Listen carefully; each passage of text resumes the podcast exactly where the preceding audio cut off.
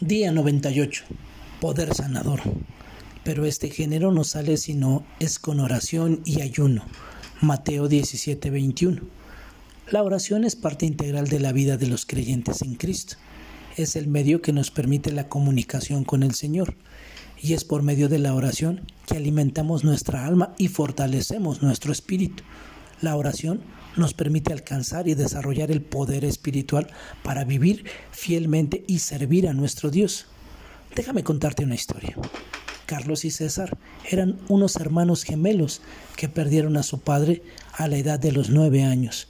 Su madre, una fiel creyente, les enseñó a depender de Dios en todas las circunstancias de la vida.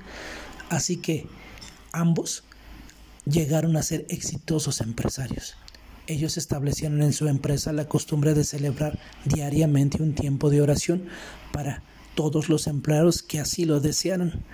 Clientes y competidores los criticaban y se referían al tiempo de oración como una pérdida de tiempo y de dinero, pero los hermanos nunca abandonaron la práctica.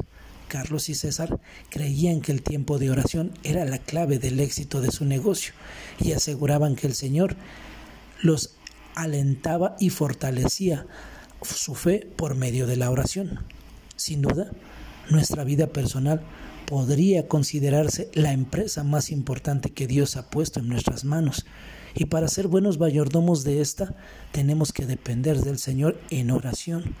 Requerimos un tiempo diario de comunión con el Padre Celestial, en el que podamos decirle al Señor nuestros anhelos, y Él puede comunicarnos su voluntad y darnos consejos para fortalecer y sanar las llagas de nuestras vidas.